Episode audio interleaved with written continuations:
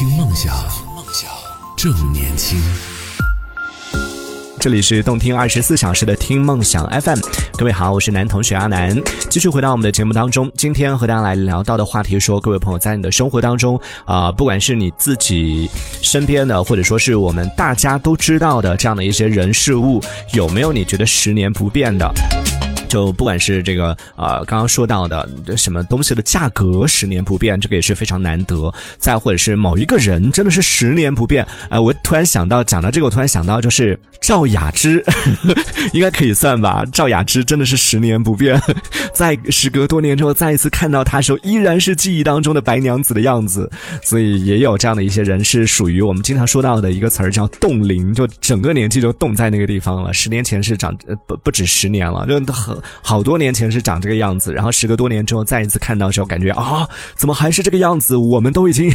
老去了，但是他依然还是记忆当中那个美美的仙气十足的那个样子。对明星可能会比较多有这种就是保养的比较好的，然后可能会啊、在多年之后好像外形上看起来好像变化不大的，当然也会有变化很大的，也有。那除了人之外呢，包括我们和身边的上一趴这个有朋友说到的，呃，欧分享到的人和人之间的关系，其实也算是，嗯，如果有一个十年不变，甚至是变得更好吧，我觉得其实都是一件挺幸福的一件事情。但是比较遗憾的是，其实，在生活当中，我们和呃大多数人，真的是和大多数人之间的关系，都随着时间的流逝，你可能在呃第一个十年真的会变得越来越好，但是到第二个十年、第三个十年，当你们生活没有太多交集的时候，两个人有自己的生活圈子、自己的交际圈子，然后有自己的这个关注的一些重点的时候，你其实就很难再继续把这样的一个关系维系下去了。对，欧啊，他还说到了，他说最近几年真的生活变化太大了，随时经历这些事情，啊、他说经历了这些事情之后，现在最大的一个感触就是更加珍惜当下了。你是经历了什么？是我们大家一起经历的这些事情吗？对，世界就是这样，就是它会变得越来越快。嗯，我们经常会怀念从前，因为从前节奏很慢，然后现在会觉得节奏快，而且这个节奏它，我们经常说的那个逃离北上广，或者是逃离大城市，然后去到这个乡下，去到一些小城市，想要去过慢生活的人。越来越多了，但是在这个过程里面，你会发现，就算你逃离大城市，就算你去到小城市，节奏也没办法回到就曾经以书信往来的 那个时候。没办法再回到那个时期了，我们现在也还是必须要适应现在这样的一个生活节奏，不然的话可能就会被这个时代所淘汰了。只能说，我们唯一能做的就是在这个快速、快节奏的这个生活环境当中，这个社会当中，嗯嗯，找到就让自己最舒适的一个节奏，找到让自己最舒适的一种状态，这个是我们唯一能做的。上一趴也跟大家分享了，就是最近看了一个综艺节目，相信在听节目的可能有很多朋友是曾经和我一样看着《康熙来了》长大的 这样的一波朋友，嗯时隔多年回想起来依然是非常美好的。而最近我也是意外的发现，哇，小 S 竟然还在主持一档节目，哎，依然是延续之前的这样的一个采访这样的一个内容，甚至感觉有点像是单人版的《康熙来了》吧。所以当我看到这个综艺节目的时候，我第一反应是哇，好开心，就感觉自己的快乐又回来了。然后看到那个节目当中也是有很多曾经在康熙当中曾经出现过的一些嘉宾，然后曾经熟悉的一些名字，看到每个人都觉得哦好熟悉，但是 就看到那些那些人的脸的时候，会觉得哎呀。他是长这个样子啊，就名字很熟悉，就对不上脸了，会有这样的感受。然后也看到弹幕里边有很多朋友都在讲说，某某某长变了，已经不是记忆当中的样子了。我才发现哦，原来他们真的变了，不是我的问题。我大概拖着看了几集，然后看完之后心情真的。很复杂那种感觉，就是一方面是很想找回就曾经看康熙的那种很开心的没心没肺的开怀大笑的那种心情，那种美好的回忆。但是就看了几集之后，就是你会发现梗还是那些梗，就是小 S 会开嘉宾的各种玩笑啊，然后还甚至是同样的玩笑，就以前你会笑出来，现在你就觉得 笑不出来了。明明在节目当中那么开朗的我，在看这个综艺的时候竟然笑不出来，怎么回事儿？我的自我怀疑是我哎是我的笑点变高了吗？还是那些点真的不好笑？呢？直到我在那个弹幕里边有看到有这个观众有评价嘛，就各种各样的一些评价都会有，也有说好笑的，然后也有说不好笑的，也有说有一个这个弹幕就是说过了那么多年还在用以前的一些老梗，就会觉得虽然看这个节目的人还是曾经的这一波老的观众，但是我们已经不是曾经的那个我们了。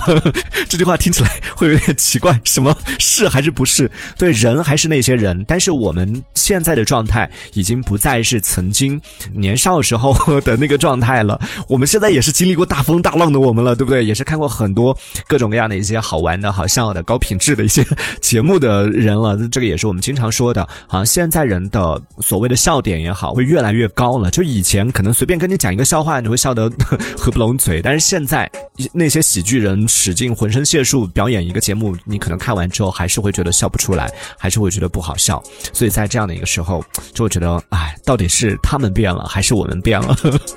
对，会有这样的一个感受啊，就是在最近看到这个节目的时候，看到时隔多年之后，我不确定有没有十年啊，在康熙康熙停播到现在，应该有十年了吧？在时隔多年之后，当然这段时间中间这段时间也看到两个主持人，其实也会时不时的会有一些这种节目出现，然后也会看到不同的他们吧，然后不同的尝试，有好的有。不好的就是我指的是网评啊，就可能网评有好的，网评有不好的。然后在时隔多年之后，当他们回到原点，就当小 S 回到这档节目当中，还是用同样同样的风格在主持，还是同样的嘉宾，然后用同同样的一些内容在呈现出来的时候，就发现，包括作为观众的我也想努力找回曾经同样的这样的一个心情，但是发现现在自己的心情状态自己。嗯，的人生可能来到这个阶段，你就很难再以曾经的那个时期的那样的一个状态去看这样的一档节目了，而得到的这个反馈感受可能也会与之相不同吧。对，这是我自己看完这档节目的一个感受，但是冲着情怀还是 有在看，所以小小的安利一下在听节目的各位，如果你也是曾经看着《康熙来了》长大的朋友，那如果你也感兴趣的话，可以去看一下，在各大视频平台当中应该能找到。这档节目，叫做《小姐不吸地》。